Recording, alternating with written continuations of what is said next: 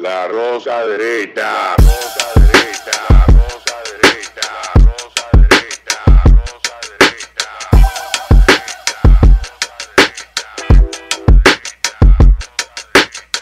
Este programa es sin guion y como un host crucero. Los invitados son celebridades que no están al tanto y debido a su contenido nadie lo debe ver.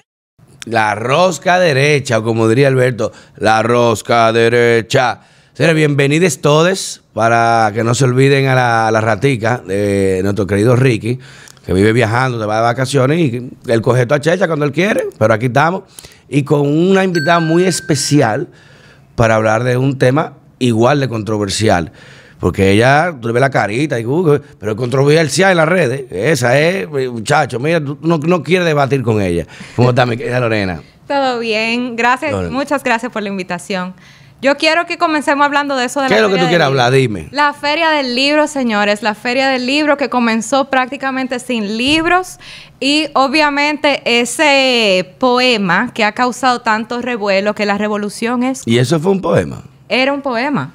Decir Era- mierda, Tú teta sabes atrás, que eso es ahí un detrás, poema. ahí detrás está un amigo que estimo mucho, que es yo, él se dedica a esas eh, declamaciones, performances, no sé cómo yo, yo, yo lo Slam poetry, ¿no? Sí, esa es, así que se llama. Ajá.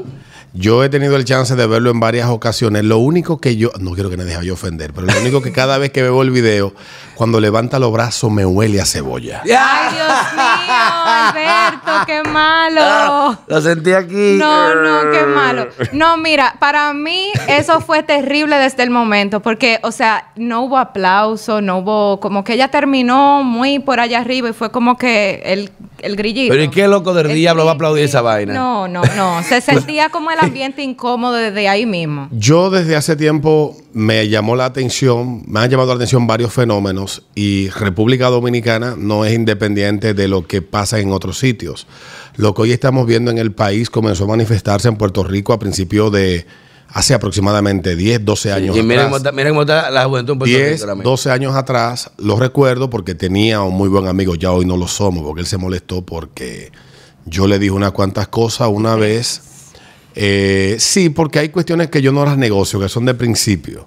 También. Y ese amigo, que es un activista muy poderoso e influyente en Puerto Rico, me dijo una expresión en un momento de, de una controversia que hubo con el programa de la Comay en Guapa Televisión en el año 2012, noviembre, diciembre de ese año. Pero un banco de datos que tiene este tipo en la cabeza. Él, estábamos conversando y yo le escribí por WhatsApp y le decía que por qué era tanta, tanta violencia, tanto, tanto, o sea, por qué buscar censurar, silenciar a una voz que aunque incómoda, en el mundo que tratamos de construir, todas las voces merecen su espacio. Lo que tenemos, lo que debemos de tener es el derecho, todo lo demás, de darle con todo lo que tengamos a los argumentos y las posiciones del otro, sin pretender silenciar su voz, porque solamente en las dictaduras eh, tú buscas silenciar aquello que a ti no te agrada o que tú no apruebas.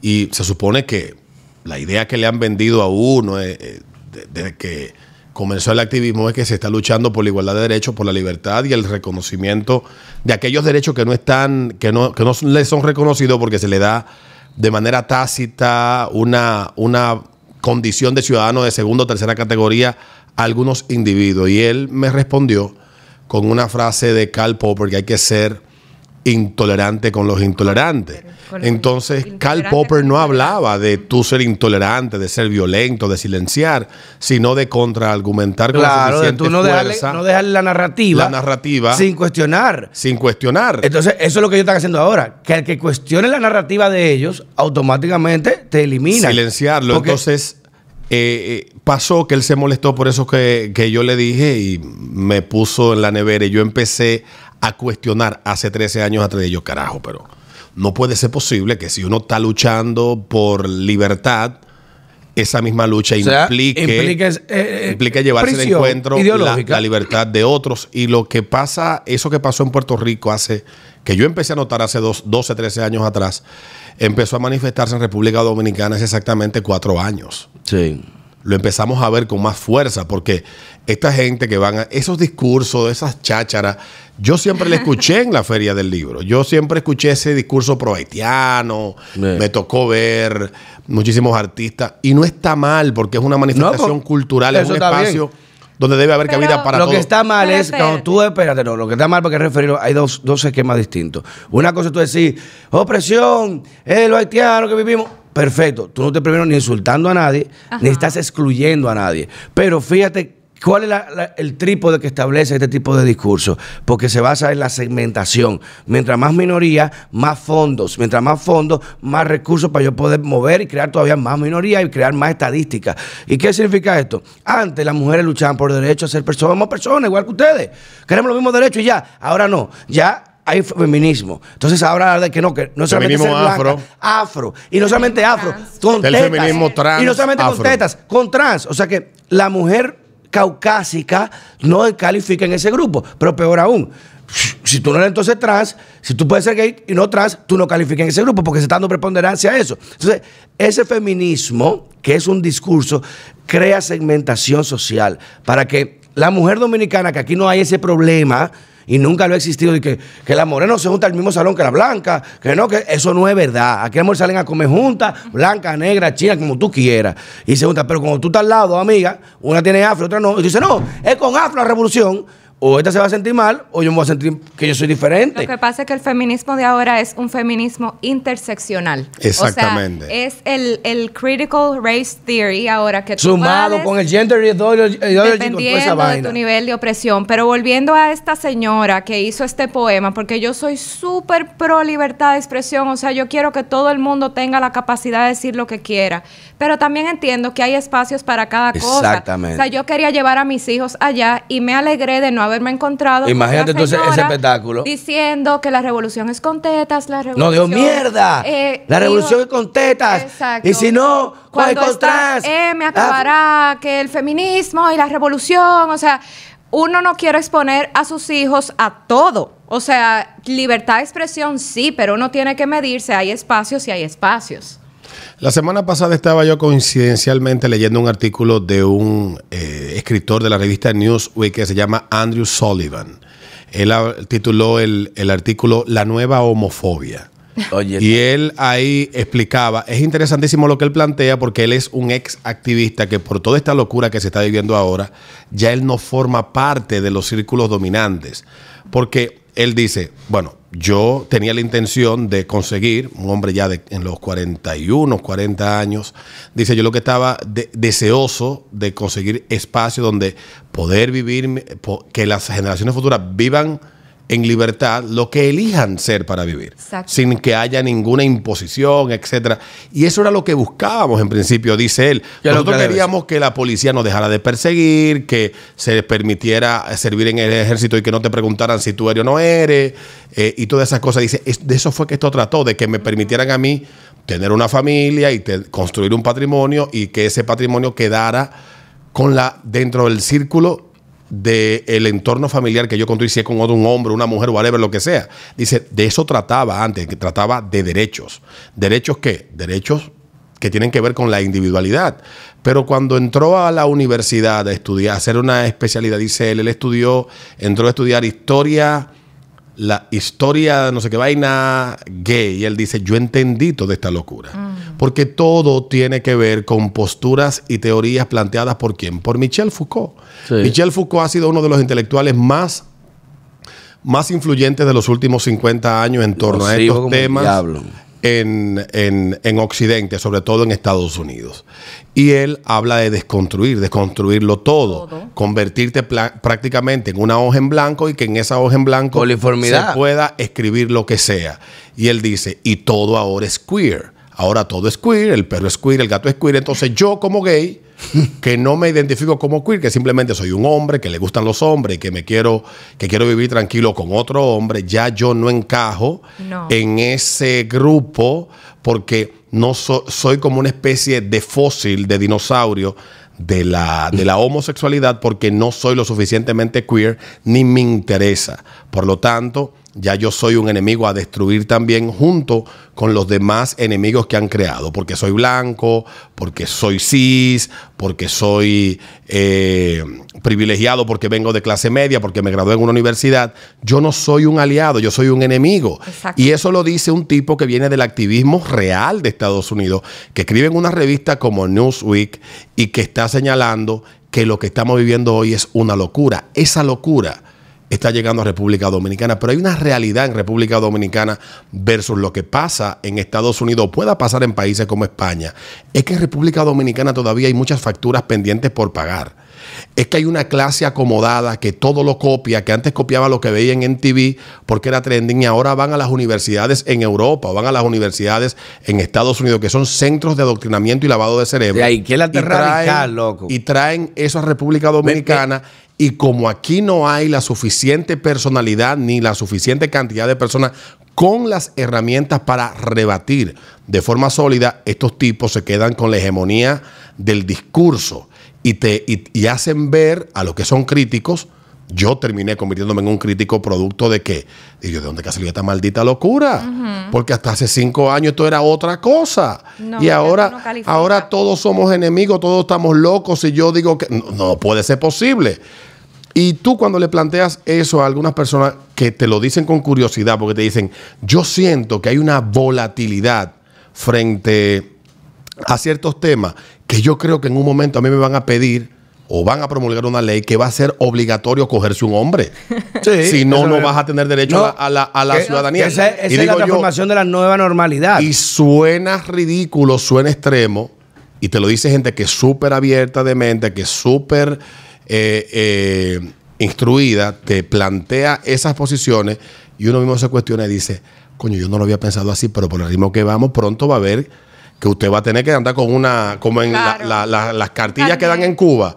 Eh, el hombre Sí. que le toca esta semana, ya usted se lo dio, ¿verdad? Sí, así. Para tener derecho a comprar. Terrible. Esa es la locura en la que va, en la que va el mundo. Esa es la locura que tú ves con esta gente que acríticamente se leen a el autor que tú quieras contemporáneo.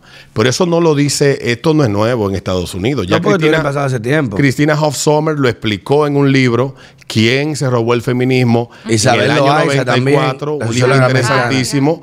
O hay un libro también que habla cómo el feminismo radical le arrebató a aquellos que organizaron el movimiento, que fueron los que se encargaron de encabezar la lucha, que no tenía que ver con posiciones de izquierda, que no tenía que ver con marxismo cultural, que tenía que ver con libertades y derechos, que eran la mayoría libertarios, eran la mayoría Sí. gente que servía en el ejército, pero que quería que el Estado no se metiera en su alcoba, que, que servían, que eran servidores públicos, pero no querían el Estado preguntándoles a ellos si con quién se acostaban para darle acceso a un servicio o si querían servir. Eso, don't ask, don't tell. eso comienza en Estados Unidos, el feminismo radical que empieza a tomar el movimiento feminista en Estados Unidos en la década del 60, decide también, no, no, no, porque nada más no son las mujeres que nos vamos a tomar. También nos vamos a tomar a los pájaros, a las lesbianas, a todo el mundo. Claro. Y empieza esa, esa, esa, esa locura, empieza a tomar el movimiento y a partir de la década de los, de los 80 y de los 90 sobre todo, esto se, se comenzó a convertir en una vaina que ya cuando se consumó lo que un grupo entendía que debía de consumarse, ha entrado ya en esta nueva fase que es nada es nada, todo puede ser cualquier cosa. Y eso lo estamos viendo aquí. Y eso es lo que tú ves. Son gente acrítica, porque si fueran crítica de verdad dijeran, qué Claro. locura es que estoy diciendo. Mira, hay una hay un libro muy bueno de Isabel Loaiza, la socióloga mexicana que da clase en Washington, que habla de cómo se llama el, el, el, el- el- carajo, la teoría de la víctima. Cómo eh, minorías se dieron cuenta que la única forma de poder incidir políticamente, porque la gente no lograba identificarse con muchas de sus aspiraciones o de sus eh, posiciones, era victimizándose. Y victimizándose de una manera en que hubiese que señalar un culpable. Porque yo no puedo ver víctimas sin culpable. Tiene que haber alguien que sea el culpable de mi situación. Y Thomas Sowell, que para mí es uno de los escritores más brillantes ahora mismo Brillante. contem- Brillante. contemporáneos. Un ex comunista. Un ex- que no, que viene de allá. Él lo explica, él viene de allá. El que sabe Tomás Ojo dice, fíjate cómo en tu mente te quieren hacer siempre sentir mal. siempre hay algo por lo cual tú estás mal o que algo puede estar mejor o que yo soy esto, yo tengo derecho a esto porque yo sufrí esto. Y esa interpretación de teoría de la víctima, de que por qué hay afroamericanos, como dicen en Estados Unidos, que tienen éxito, que no tienen que vivir victimizados, que son empresarios, que tienen. y, y- y no se identifican como él, porque el tipo es moreno, el, el tipo moreno es comunista, que conoce toda la y ahora lo la misma comunidad negra lo cuestiona a él, que él es un. eh, un, un- no, un blanco, ¿cómo es? Un, un, un white, un White supremacist. un white- no, un white supremacy. que se puede ser racista siendo negro. Le, le han hecho 30 mil artículos a ese señor. Que él nunca ha cuestionado el tema de raza. Lo que dice es, caray, incluso le hace un análisis muy bueno de por qué los afroamericanos en Estados Unidos específicamente viven en condiciones, o, en, en la comunidad donde son mayoría, por ejemplo Chicago, tienen altos índices de violencia. ¿Por qué? Es solamente la falta de educación. Es un tema entre intergeneracional. ¿Por qué quizás los afroamericanos que viven en España, que tampoco son santos, no tienen ese mismo índice de violencia, pero sí tienen otras mismas prácticas? ¿Por qué lo de las colonias, que venían de, de- de colonias inglesas y francesas, no se comportan iguales? Entonces, si bien es cierto de que sufrieron muchas consecuencias derivadas, no es menos cierto que no las sufrieron ellos, sino sus antepasados. Y si bien es cierto que fueron antepasados que hicieron eso, no fueron otras los contemporáneos de ahora. ¿Y qué pasa con Thomas Sowell? Que le explica de que, oye, si tú te enseñan desde siempre que por que tú sufriste algo hace 500 años, tienes derecho a tú hacer sufrir lo mismo a otro, tú te vas a sentir que tú estás reivindicando un derecho y no te vas a sentir que estás haciendo un crimen. O sea, entrar a una tienda a robarle porque la tienda es de blancos y asaltarlo porque es blancos, está bien, porque me- yo estoy cogiendo lo que me pertenece, lo que me robaron a mí hace 500 años, que no es verdad. Igual, por eso no se nunca en la historia, ¿por qué no se enfoca la esclavitud blanca? ¿Por qué no se habla de eso? Y los blancos dejaron de desarrollarse por eso. Los, ingleses fueron esclavos blancos, de los noruegos y los finlandeses, los vikingos, y, Inglaterra es un país subdesarrollado. No, echaron para adelante. Ves los ingleses diciendo, fuimos eh, esclavitud, tienen que pagarnos ustedes todo. No. ¿Por qué? Porque se desarrollaron por condiciones eh, climáticas, ambientales, sociales, con mil cosas. Pero igualmente aquí, los taínos vivían normal, señores, en taparrabos y comiendo el día a día, porque tenían el clima que les permitía no tener que com- combatir los obstáculos que tuvieran que obligarlos a ingeniar, sino que era comer, reproducirse, cazar y ya. Entonces, ¿por qué? Yo siempre cuando digo, no, Colón fue un opresor, está bien. ¿Por qué no fuimos nosotros allá a conquistar? ¿Por qué no fuimos nosotros allá a conquistar?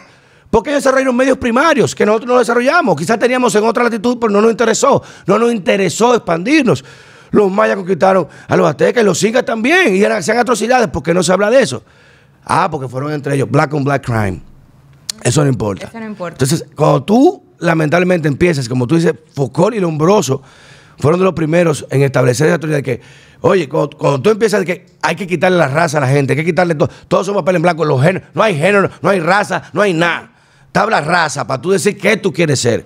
Entonces, hoy en día, y siempre hago la salvedad de eso mismo, que oye, tú quieres que se te llame, incluso, miren el, el ejemplo, tú de las academias, el ejemplo de eh, Michael Wash, un profesor de, litera- de antropología histórica en una universidad en Estados Unidos, creo que en Georgetown.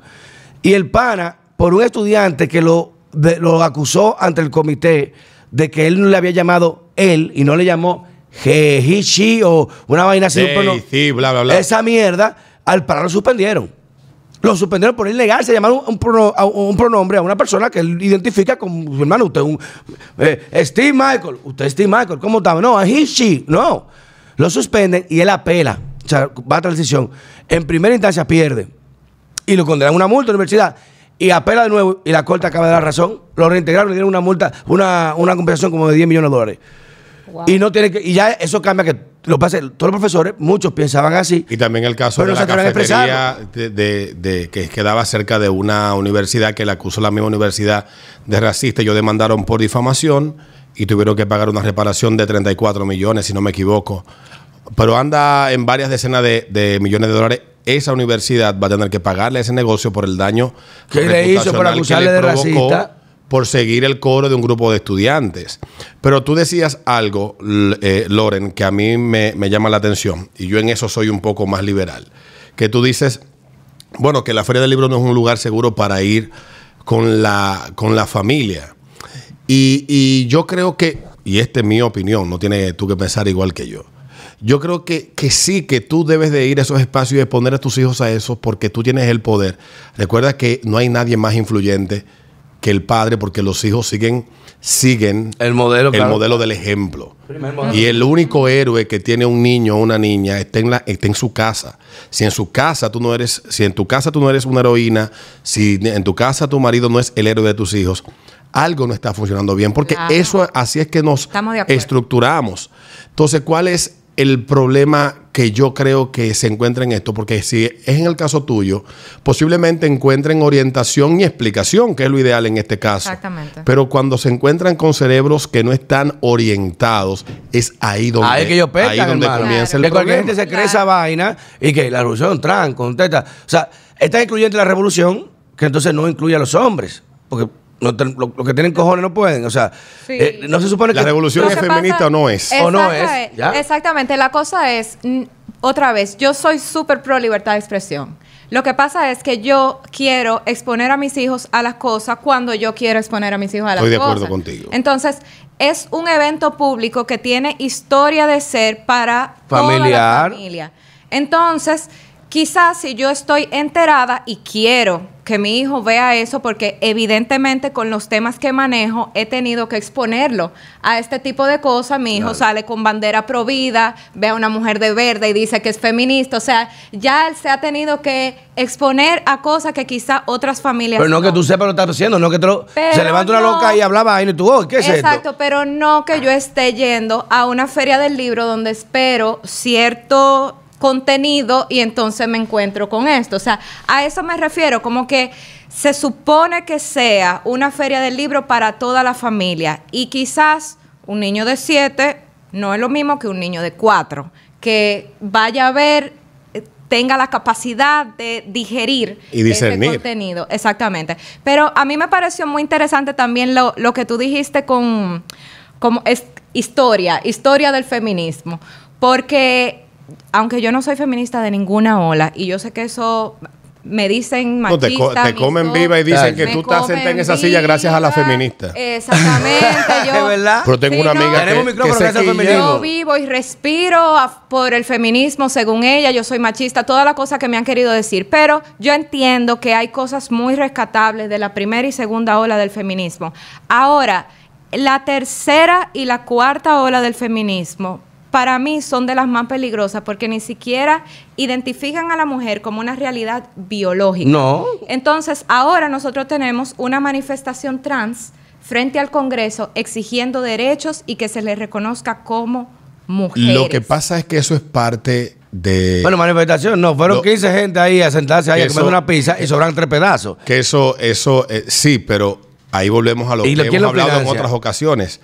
Cuando tú hablas de la ventana de Overton, lo primero es que se discute el tema. Sí, ya se habló. Ya se habló. Y eso pasó. La próxima vez encuentran 500 personas y la llevan.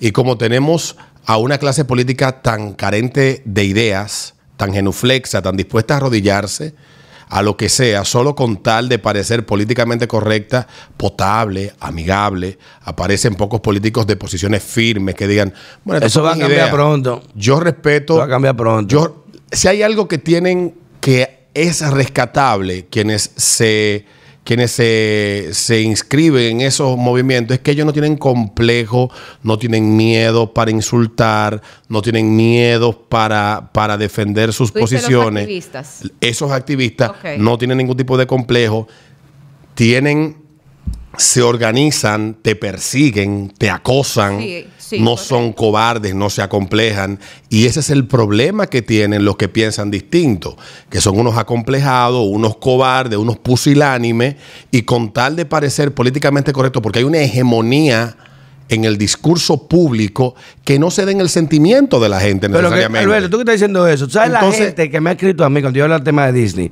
La gente que me ha escrito a mí, gente de- influyente y de poder, me dice, Carajo, yo pienso así mismo, coño, eso que Pero no decirlo. se atreven a Pero no hablar. porque me, me boicotean la empresa, me quitan licencia para vender en Estados Unidos, me joden aquí, me hacen allá, me hacen esto, porque ¿qué es lo principal que hace este tipo de ideología? Y eso no, no es de ahora, eso viene del pensamiento alemán, de la escuela alemana en Frankfurt. de psi- psi- Y son teorías psicología inducida, también. Psicología inducida. ¿Qué es lo primero que tiene que hacer? Hacerlo cool. Pero ¿cómo, cómo tú lo haces cool?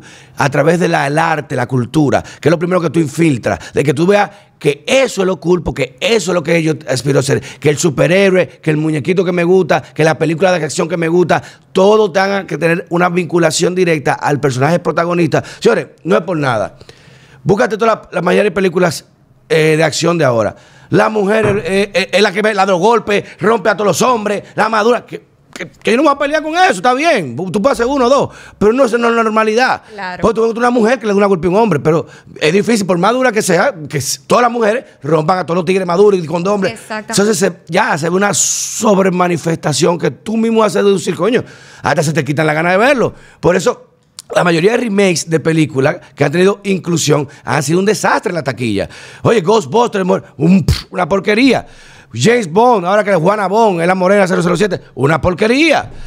Eh, Yo la dejé por la mitad. eso yo no pude ver esa vaina, loco. Entonces, ¿qué te dice eso? Oye, el personaje característico emblemático de Ian Fleming, que es el, el galán conquistador, el, el seductor, el accidente de acción.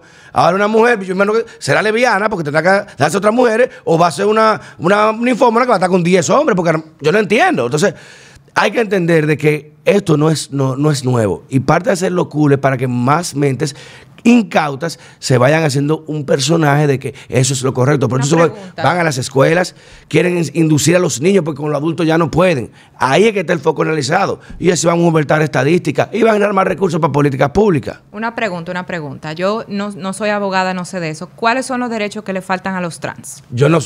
El Ninguno. derecho de trans ahora mismo, que ellos dicen, eh, poder tener, recibir tratamiento hormonal gratuito, que se lo pague el. Estado. O sea, que el Esta- nosotros del- Pero eso no es un derecho de nadie porque... No, porque si yo quiero entonces hacerme una lipo, pues yo, yo tengo, me siento gordo, tengo que eh, autopercibirme flaco, yo el Estado me tiene que, a mí que reconocer, pagar, que me siento gordo y pagarme una lipo.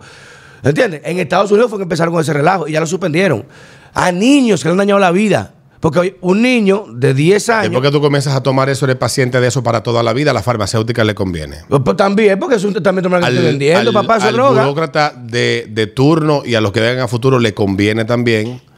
Y es, y es un tema también muy discutido en Estados Unidos porque al igual como tú lo planteas, dice mucha gente, es que yo no tengo problema con que nadie se financie las hormonas que se quiera poner. Exacto. El problema que yo tengo es que yo tenga, es que yo deba de pagarlas. Es Oye, mientras, mientras oye, señor, mientras a personas con discapacidades reales, con condiciones reales, como un paciente de VIH, un paciente de cáncer terminal, un paciente eh, de, de autismo de, de- de alto grado, no se le dan ciertos programas y consideraciones, esta gente tiene mayor discriminación positiva, dígase que tiene mayor acceso que mucha de esa gente que sí necesita inclusión.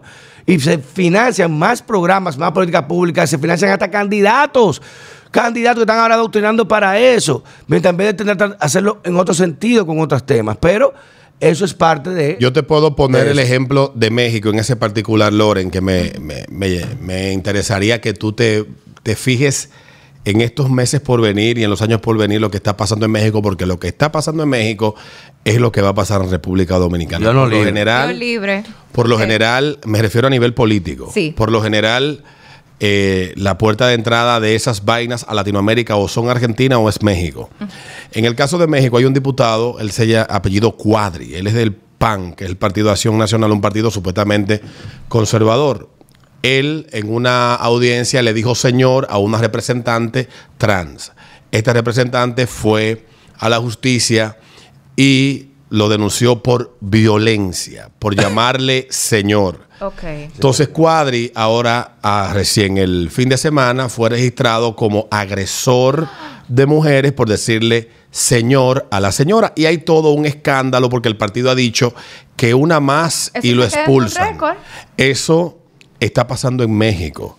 En México hoy la misma locura, esta vaina ya. la misma locura que comenzó en Estados Unidos, la misma locura que pasó en España, está sucediendo en México. hoy. Ya eso pasó en Argentina, ya que en República Dominicana se está hablando en que posiblemente haya dos competidoras al Miss República que sean trans. que sean hombres, sí. Entonces, ese, ese experimento Sí, aquí en República, en tu país. Sí, aquí en el país, yo escuché lo mismo. Pero Sí. en el Sí. caso, en el caso de República Dominicana, y tú lo planteas de manera muy, muy clara, no, Casas lo dijo, sobre las leyes, yo tengo amigos que tienen hijos en, condición de autismo. Aquí no hay una ley que proteja a los padres que sus hijos tengan una condición que es una condición real, que es irremediable. que, que es una realidad. Yo tengo familiares que tienen hijos autistas y, e hijos especiales y no hay ningún programa de protección. Yo no tendría problema con que mis impuestos se destinen para, Para ayudar eso, claro que a padres o madres que pasan por esta dificultad, porque yo veo con el día a día de lo que pasa en mis familiares con, y amigos con, con estos niños que una terapia te cuesta, si te sale barata, 5 mil pesos. Oye, a vaina. Y a veces necesitan 3, 4 terapias a la semana. Estamos hablando que vende semanal, 40, 60 mil, 80 mil pesos al mes. Y ahí no estamos hablando de medicamentos, de especialistas, etcétera. No, no, eso no Posiblemente nadie. tú gastes en un mes 150 mil, 250 mil. Si tú tienes el interés verdaderamente y tienes los medios para tú lidiar con ese problema. No vemos los políticos tocar de manera honesta ese tema. Ahora sí lo vemos querer andar con la Porque eso está la moda. La y- moda y es montarse esto. porque, como dice Casals, es el tema, es el tema cool, es el tema bacano, es el tema Pero ni de los moda. mismos activistas decían que era lo que estaban exigiendo. Ellos decían, nos, eh, nos prometieron cosas. Nos han prometido villas No, y castillas. queremos una asignación mensual que nos necesitamos para poder, y no es gratis, eso es que nos la ponen como trabajo. Hermano, pero busque trabajo. Claro. ¿Y por qué usted dice que porque usted se atrasa que hay una condición especial favoritismo? ¿Por qué, pas- qué- ¿Por qué se hace esa consideración? Ah, No sé si fue eh, cuando comenzamos la conversación o antes de la conversación que yo le preguntaba a Casals que si hay en la Feria del Libro, hay espacios designados para todos los grupos posibles identificables que hay en República Vamos Dominicana. por para la iglesia, que para el procedimiento O sea, conservador, para la iglesia está el espacio de, de los católicos, de los cristianos evangélicos, está el espacio de los musulmanes. Aquí hay una iglesia, eh, aquí hay una comunidad musulmana que no es tan grande, pero está muy bien organizada.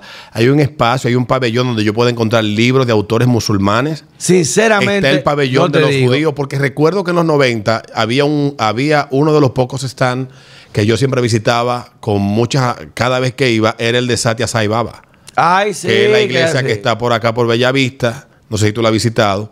Y yo siempre iba a ese. No sé si. Cuando no sé si ahora le dan espacio. Creo que la, la diversidad tiene que ir en esa dirección. La diversidad no tiene que ser una sola forma de pensamiento con diferentes matices o apariencias distintas, pero que todos piensan de forma, de forma homogénea. Lo que yo he visto en el programa de la Feria del Libro es lo mismo. Por ejemplo, el, la, la- hay una agenda para esta semana, yo la compartí en el grupo. La agenda de esta semana de de la feria del libro, de la agenda, la agenda queer, como algo déjame dónde Oye, esa maldita vaina. la agenda, queer. queer para la, la Queer en la Feria del Libro está, déjame ver. Yo por eso hice la pregunta. Porque. El problema es que los conservadores no se les ha dado el espacio. Dicen, no, que están haciendo espacio. No, es que si, si yo me paro ahí en ese mismo eh, escenario a hacer un poema contrario a ella, a decir, no, la revolución es con hombres, sin mujeres. La revolución es con penes. La Oye, revolución es de blanco, la el- revolución no, es de pelo mira, lacio. Me, da- me- me voy preso, me bajan preso de ahí. Ese es el problema. Entonces, ¿cómo tú permites que si tú tengas la amplitud y la licencia literaria para decir todo lo que tú quieras, pero yo no, porque entonces lo mío es discurso de odio? Lo tuyo es un poema de arte, lo mío es un discurso de odio. Como le explicaba yo a alguien, el discurso de odio en sí, pudiéramos establecer qué es el discurso de odio. Todo es relativizado porque no es nada. Porque, todo lo que porque me sienta mal. El ¿es discurso odio? de odio puede ser definido. Mira yo eso. lo, yo lo defino cuando. ¿Es, es violencia? Y en Estados Unidos ya hay suficiente jurisprudencia, que es uno de los países donde más se protege la libertad de expresión. Es que instigar a violencia a personas o grupos de personas partiendo de rasgos, digamos, de la fe que profesan, del Género, color de piel, raza, vaina, de la raza, el género, eso no está protegido por la primera enmienda de la Constitución americana. Ya hay sentencias que así lo han establecido digamos, cuando tú llamas, cuando tú deshumanizas, cuando tú utilizas adjetivos para utilizarlo como hombre de paja, ese adjetivo, y entonces justificar agresiones a esa persona, es discurso de odio. Y si hay unos verdaderamente promotores de la intolerancia, promotores del discurso de odio, promotores de la estigmatización, es ese grupo, pero no de ahora. Históricamente ha sido así, porque eso forma parte de su doctrina de comunicación. Sí, porque el acorralamiento mediático e ideológico es parte de eso para que tú hagas el public shaming, que te sientas tú mal, vergonzado. Mira lo que le hicieron a Lips of el- TikTok, a la tipa de Lips of TikTok, que fueron a su casa, esta tipa, la, la vaina, Taylor- ay, la, la Taylor Honest, que ay, la que más sufre y llora acoso, y fue a su casa y mandó un tweet con la dirección de ella para que fuera todo el mundo a boicotearla a su lo que casa. pasó en la Alemania nazi con los judíos, o lo que pasó en la Rusia comunista, o lo que pasó en la China de Mao, que tuvieron todas con la excusa de proteger la revolución, siempre encontraron un discurso que Claro. justificaba la deshumanización de quien tal vez tenía la idea para que fuera qué humillado en público o fusilado en una plaza pública o mandarlo para un gulag o meterlo en un campo de concentración. Exactamente. Entonces, el discurso de odio, cuando hablamos de discurso de odio, no es el discurso que tú odias. No es que yo diga que. Decirte señor, No, no, y tú no- te crees no es que señora, yo diga no es que hay violencia. una realidad biológica que se impone de que solamente existen dos sexos. Y que independientemente como tú te percibas, solamente hay dos sexos y que tienes derecho. Que, el, que tú te puedes acostar con quien te dé la Hay gana. derecho a la intimidad. Tú te puedes acostar con quien te dé la gana, pero eso no te da una licencia especial en muchísimos temas, siempre y cuando no haya coacción y siempre, siempre y cuando los que estén en la relación estén de acuerdo. Eso, eso es entendible, porque eso es, eh, eso es la libertad que tiene cada quien de, vivir su vida como quiera. Pero cuando tú quieres utilizar la fuerza del Estado para imponerle cosas a los demás, Ya, ahí no. el monopolio de la violencia y de la fuerza que Y tiene el Estado el para dinero público y utilizar el dinero mis impuestos Exactamente. para ponerte la, la- la agenda de esta semana. La agenda queer de esta semana de la Feria Internacional del Libro incluye el martes 26. o sea, Raza, hombre, presentación del, libre, del libro El Chapeo de Johan Mijail. Perfecto. El jueves 28, la configuración del discurso queer en la mucama, ¿cómo dice aquí? Onmicule, no sé, anda por ahí, con Rita Indiana.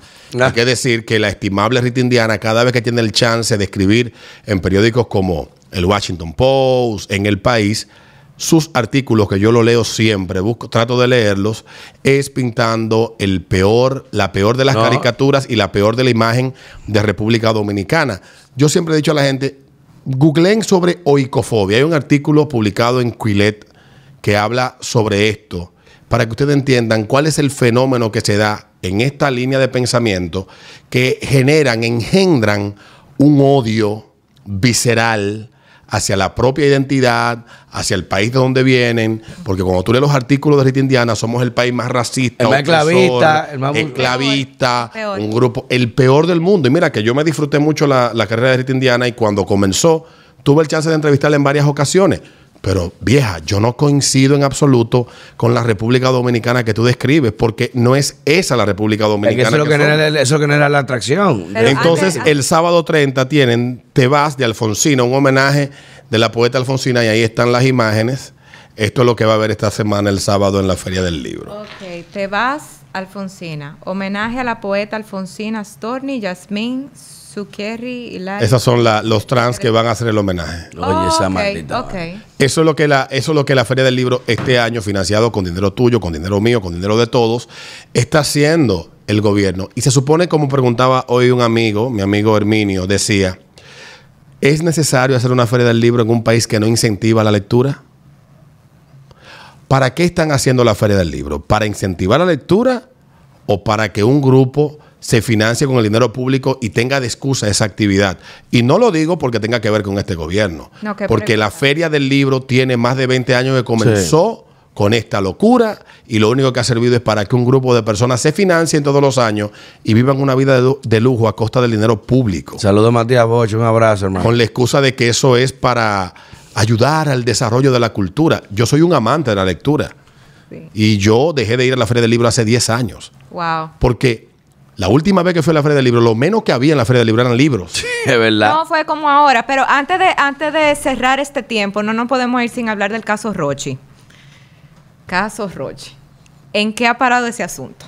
Bueno, ya según lo que se está vislumbrando, ya hay una acusación que fue filtrada, que el Ministerio Público obviamente busca siempre eh, mediatizar este tipo de casos porque le da cierta vigencia o credibilidad ante la mayoría de casos que no da respuestas. Y esto es uno que se puede tomar como ejemplo. Eh, según los testimonios de la menor que está involucrada en, objeto de esta situación, que tuvo un altercado con su madre porque la menor llegó a admitir ahí en la fiscalía que tenía relaciones, pero no de ahora, de hace tiempo, y que tiene una niña, 6, 6 años, pero Alberto es un dato muy interesante, que, que su mamá la tuvo también a los 15. O sea, ya tuvo el, Su mamá tiene 31 años, ella tiene el 16. patrón, Ella entonces- lo tuvo a los 15 años. Ahí lamentablemente... que posiblemente Y no estoy se diciendo- inició más joven sexualmente. No estoy diciendo que sea el caso, pero lo dije en Twitter el otro día, de que es muy triste eh, y lamentable de que en nuestro país muchos padres eh, en situaciones de vulnerabilidad utilizan e instrumentalizan menores para temas de extorsión a políticos y empresarios y eh, artistas. Y eso no es nuevo. Eso viene pasando hace tiempo. Lo que pasa es que ahora Tiene tiene décadas mayor relevancia. ¿Por qué? Porque ahora se hace más público la situación. Y no estamos diciendo que sea el caso, reitero, porque lo- y como de una cosa digo la otra, al que le pone su trampa, su gancho y lo cae, usted se lo comió. Con, co- coja su gancho. Usted, usted se jodió, usted se jodió. con- Usted cayó en la trampa, cayó en la trampa, amén. Ahí está, tiene tu lío armado. Es que la ley es la ley. Y yo creo que Dura lex, lex. en este caso estamos hablando de, de algo delicado, porque no solamente estamos hablando de abuso. Si es como algunos señalan que... hay- prosenetismo. Exactamente. Incluso, bueno, no- el término prosenetismo no es vinculante referido en el código, sino trata tráfico sexual. Entonces- y e- eso sí es delicado. En el caso, en el caso, yo tuve el chance de leer las 117 páginas del expediente filtrado en PDF y cuando leí la declaración de ella y las conclusiones a las que llega la, la perito que le evalúa, la psicólogo, Varios peritos lo eh, sí, eh, y la respuesta que ella da a preguntas como por ejemplo, ¿con quién te iniciaste sexualmente? Ya dice el nombre. O cuando le preguntan que si ella consume droga y, y afirma que sí, y dice- le preguntan dónde la compra, dice el nombre de- del punto Wow. donde ella la consigue en Herrera. Y, una, y un montón de, de- de- de respuestas que no es solamente una cuestión de que uno vea tal vez una persona que tiene un entorno tóxico, en el caso del artista, porque si esto es como se plantea, hay un entorno tóxico que te está a ti creando una condición para joderte. Pero hermano, la que se lo buscó Eso- la muchacha fue la que le dicen de que era demente. Entonces, y le pagó esa. va- Esa peor que él. Entonces- o sea, coge de 15 a 20. Él la coge de 10 a 15. entonces, comenzando por ahí, el entorno tóxico del artista, que no tiene bastante claro ya lo vulnerable que es en muchísimos temas, y por el otro lado, esa, ese círculo vicioso de que lo que le pasó a tu madre te pasa a ti, me pasa a mí, pero peor que a ti, entonces termino más jodido. Los que venimos del barrio, los que nos hemos criado en barrios populosos, sabemos que eso tiende a darse con mucha frecuencia. Sí. Esto no es algo nuevo. No estoy diciendo ni minimizando el hecho. Lo que la ley establece, lo que la ley tiene establecido, es una obligación y mandato de todos cumplirlo. Aquí el espíritu de la ley es proteger el bien, el, el bienestar eh, superior de, de quien dice el código del menor que busca proteger. Pero también yo creo que es una buena radiografía para uno poder eh, establecer cómo el Ministerio Público va a manejar este caso. Hasta dónde el Ministerio Público va a instrumentalizar No, le a caso dar en con contra, tú sabes que le van a dar en con contra todo. de la madre, pero también van a salir a buscar el del punto, van a buscar el que tuvo primero con la niña, porque es tiene muy- muchas muy- aristas y es interesante que uno empiece a cuestionar, porque si bien es cierto, y no quiero en esto victimizar, ni, de, ni sobrevictimizar, ni de victimizar a nadie, pero siendo lo más objetivo posible, que la soga va a romper por lo más fino. Claro. El que más tiene que perder ahora es él, Sí, totalmente. si es cierto de lo que se le acusa, pero ya está perdiendo, aún no sea cierto, ya el, No, ya está, ya está jodido. ya, ya el tribunal de la opinión pública lo ha hecho culpable. Entonces, sin importar si se prueba o no, ya él está perdiendo. Y es ahí donde uno tiene que preguntarle a estos muchachos que tienen el chance de alcanzar el éxito, el reconocimiento, la fama y tener dinero, de si ciertamente vale la pena tú rodearte de yes man solamente, de gente que te digan que sí, o tener una persona que verdaderamente tú le importes y te proteja. Porque eso hoy le, le está pasando a él, pero mañana le va a suceder a otro, igual de incauto. Y hay una realidad social allá afuera que se manifiesta y que no la va a controlar ningún fiscal, ni ningún juez, No. ni ninguna ley. Hay cuestiones que son problemas sistémicos que vienen de décadas, círculos viciosos que se vienen dando y se van a seguir repitiendo, porque este caso, este tipo de casos no es nuevo. Ya lo hemos visto en el pasado. Ni es, ni es poco frecuente. N- Ni es poco Por eso- frecuente. por eso te iba a decir, a mí me parece sumamente interesante de la manera que tú lo pones, porque ahí no es solamente uno o el otro, sino la que se lo llevó, la mamá, la gente alrededor de ella, la sociedad que sabe que esto sucede.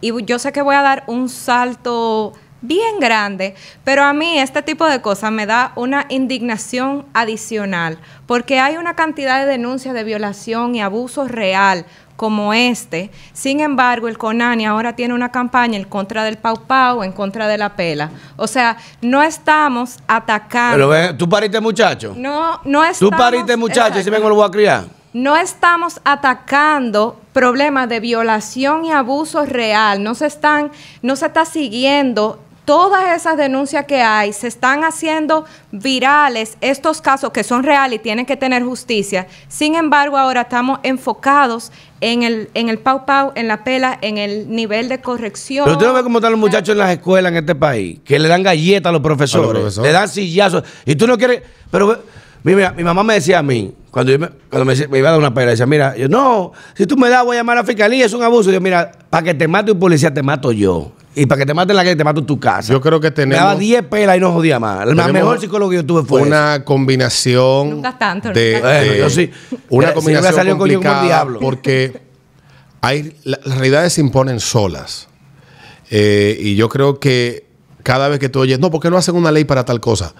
Cada vez que yo escucho, antes yo era de lo que decía esa expresión, ¿por qué no hacen una ley para tal cosa? Entonces, un día me sentó un amigo abogado y me dijo, aquí hay como cuatro mil leyes, ¿eh? aquí todo lo que... Aquí hay un ley que se sabe que existe. Aquí, me dijo un amigo, aquí hay leyes, resoluciones que llegan como a cuatro mil y pico, que aquí hay cosas que están protegidas, sobreprotegidas y más que protegidas. Y siguen ahora, pasando. ahora, no es que sigan pasando, sino que no ha habido, tal vez, no se ha dado el proceso social, la sociedad no está lo suficientemente involucrada tal vez en el conocimiento y la aplicación y la obediencia de las normas que se han creado para la convivencia en regla y pacífica que debe de, de- debe de existir para que funcionemos como Eh, sociedad. Es que las leyes, señor, señor, recuérdense, desde el espíritu de Montesquieu, las leyes son el reflejo de la progresividad social y cultural de una nación y una sociedad. ¿Qué significa eso? Con una ley, yo no puedo legislar y decir, voy a dejar de llover mañana. No, no, porque por una ley no va a dejar de llover No va a dejar mañana. de llover. Que yo te puedo una ley que diga, eh, todos vamos a medir seis pies a partir de mañana. No, no te vamos a medir seis pies a Aunque partir de hay mañana. leyes que pueden motorizar y llevar a que ese cambio se dé. Y Claro, casi pero- siempre pasa. Pero así. se tiene que dar como una representación cultural que se acopla. ¿Por qué aquí el Código Procesal Penal no funcionó en este país? Y muchas otras leyes no funcionan. Porque son adaptaciones foráneas, copy y paste que la traen aquí. Y tú no puedes implementar lo que funcionó en Argentina, porque funciona en esta sociedad. Pues son sociedades diferentes más. Más sencillo. Lo que funciona en políticas públicas en materia de seguridad, las condiciones que brindan inseguridad en San Carlos no son las mismas En que la de. San Pedro O o, en la de. San Francisco. O sea que tú no puedes utilizar la misma receta en, en- en Capotillo que la misma receta en, en, en porque no son la misma causalidad, aunque puedan tener eh, orígenes vinculantes. Y ese es el problema de, de países como estos, que lo que queremos es poner parches, entendiendo de que si en Argentina hicieron esto, estamos avanzando nosotros, ponlo aquí.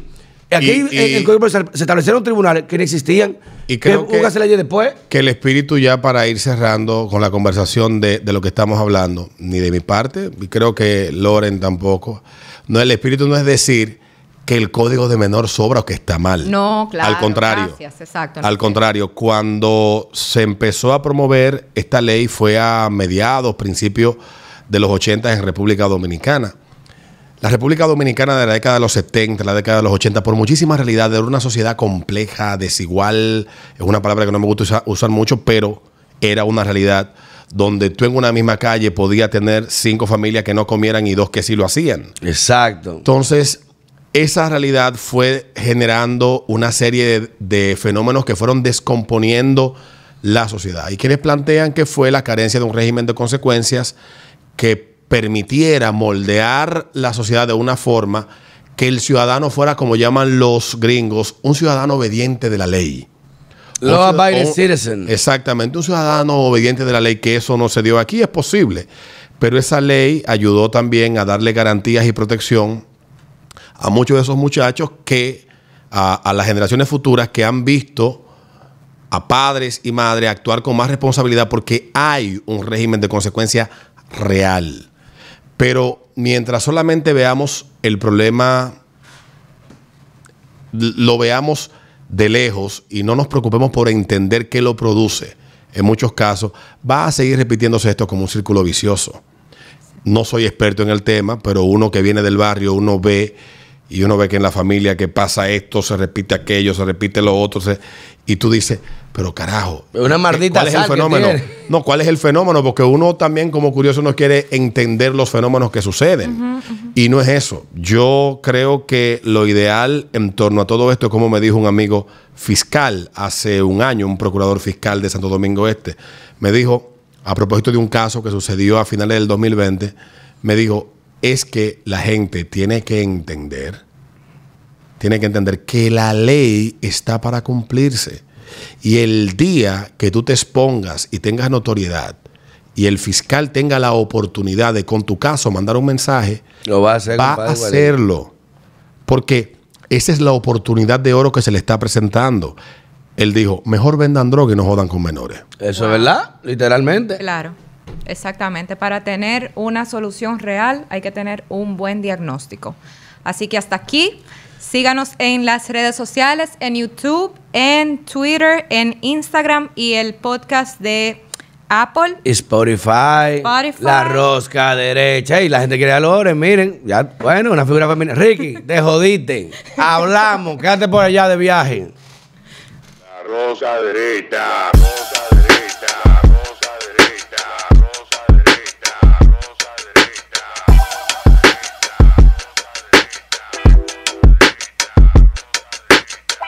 Empezamos este día con buenas noticias. Despiértate bien temprano, muestra tu alegría. Baila conmigo, saca lo bueno de cada día. Empieza un nuevo camino con mucho optimismo y ánimo. Desayunemos junto en familia desde el lunes hasta el domingo. Sentado a la misma mesa, quedamos siempre arriba la cabeza. Disfrutemos lo más simple de la vida, siempre con, Margarina Manicera, saca lo bueno de cada día.